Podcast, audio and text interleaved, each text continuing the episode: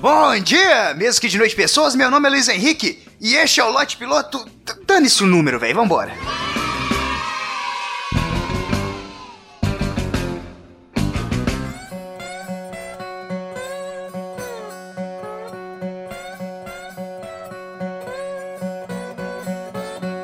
Eu admito que tenho um pouco de medo de relacionamentos sérios. Eu já me acostumei com essa coisa de ser um indivíduo, de não trabalhar em equipe na minha vida pessoal. Eu sou uma unidade e eu prezo muito por isso, por ser eu. Eu amo ser eu, de verdade. E eu fico maluco, que eu gosto tanto de mim mesmo, que quando me apresento para alguém a pessoa diz: "Oh, muito prazer". Eu digo: "Claro, o prazer é todo seu".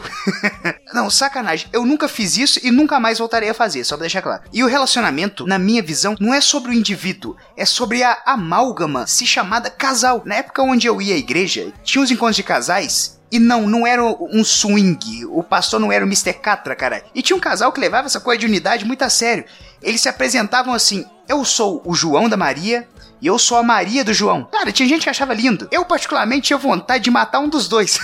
pra ver se acabava essa merda, cara. Tipo, pronto, agora tu tá livre, você não é mais de ninguém. Não precisa mais de falar essa merda. Mas toda vez que ele se apresentava era a mesma coisa. Eu sou o João da Maria e eu sou a Maria do João. Me dava vontade de gritar no meio do culto: Foda-se!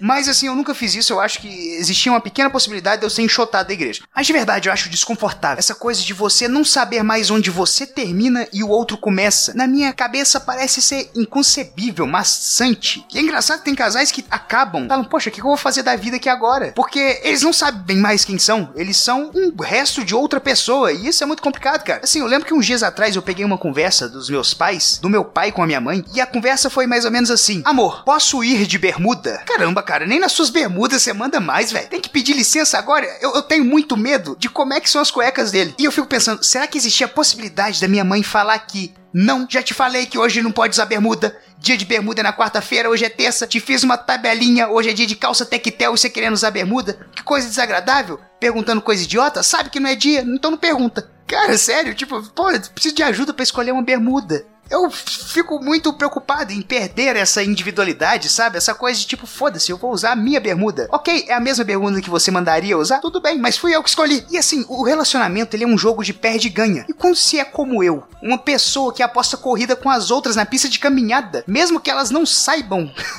que elas estão competindo, mesmo que essas outras pessoas sejam senhorinhas cadeirantes, fica meio claro que eu só quero ganhar. Mas assim, só para deixar claro, na corrida contra a senhorinha cadeirante, na descida ela levava uma certa vantagem, por isso que eu achei que era justo competir, eu não faço injustiça. E eu acho engraçado essa coisa do relacionamento, que um vai tomando um pouco da vida do outro, é como se um fosse a areia da praia e o outro fosse a onda, e a onda fosse sempre avançando. Na hora que você vê, não tem mais areia, cara. E começa com coisas tipo, ah, eu não gosto do teu amigo Erivelton. Pô, ainda bem. Quem tem que gostar dele sou eu. Por isso que ele é meu amigo, e não seu. Pô, tu acha mesmo se eu arrumar um amigo chamado Erivelton? Eu vou perder a oportunidade de sair com ele por causa de uma namorada? Porra, deve ser mó legal ver a atendente do Burger King gritando no balcão: um combo de Uber furioso pra Erivelton. E ao mesmo tempo eu vejo o ponto extremamente positivo do relacionamento, que é ter alguém que goste de você, alguém que goste de passar o tempo junto, que mande uma mensagem, que se importe com o que você está fazendo. Às vezes é frustrante, velho. Assim, esquecer o celular em casa, ou acabar a bateria, você ficar, sei lá, o dia inteiro sem olhar suas redes sociais, igual aconteceu comigo. É quando você finalmente pega o celular, a expectativa é assim, porra, tem 50 milhões de mensagens agora. Aí você vê, tem uma mensagem no WhatsApp e a sua mãe dizendo, traz pão. Olha que merda, que desilusão pra vida, velho. E, e na real, ela nem tá se importando comigo. Se eu demorar um pouco mais, se eu não aparecer mais, se eu sumir, ela vai mandar outra mensagem. Luiz, meu filho, pelo amor de Deus, cadê meu pão?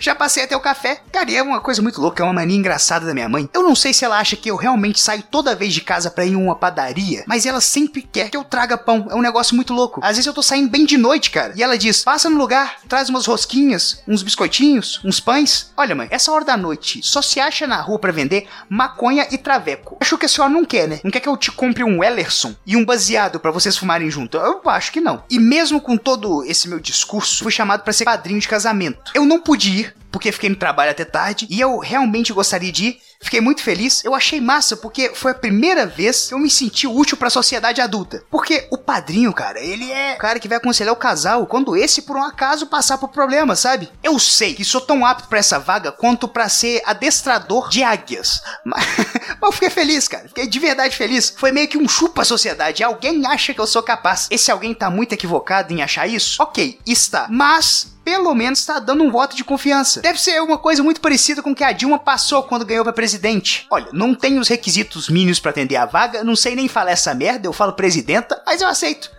vai ficar legal pro currículo. E foi o que eu pensei, cara, vai ficar mó legal pro currículo, vou contar por aí que eu já eu sou padrinho, me desculpe. E eu comprei um terno pra ir no casamento e eu não pude usar. E possivelmente eu nunca vou usar o terno na minha vida. Porque ninguém vai me chamar para ser padrinho de novo. Não é possível que o mundo vai errar tanto assim. Ah, mas no seu casamento, Luiz, minha mãe falou isso. Logo depois ela começou a gargalhar. Eu, eu ainda não entendi. Mas eu comprei um terno, ele foi 300 reais. Não sei se isso é barato ou caro para um terno. Só sei que foi a roupa mais cara que eu comprei na vida. Antes disso, a mais cara tinha sido minha camisa de formandos do ensino fundamental. Ela tinha custado 35 reais. Excelente malha, multifuncional. Depois que lavou pela segunda vez, pude usar como chaveiro. Atualmente ela encolheu tanto que eu acho que eu vi um pernilongo usando ela aqui pela casa. Eu tenho quase certeza, não sei se eu viajei.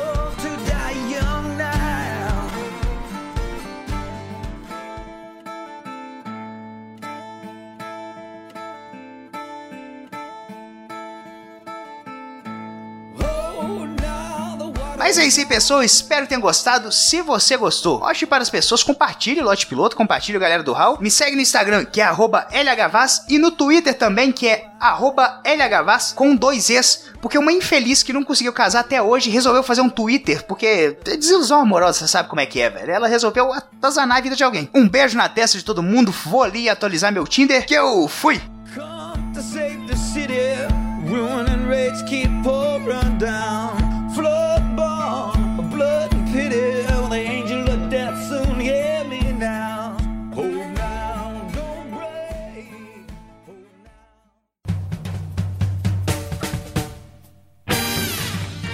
Acessem galera do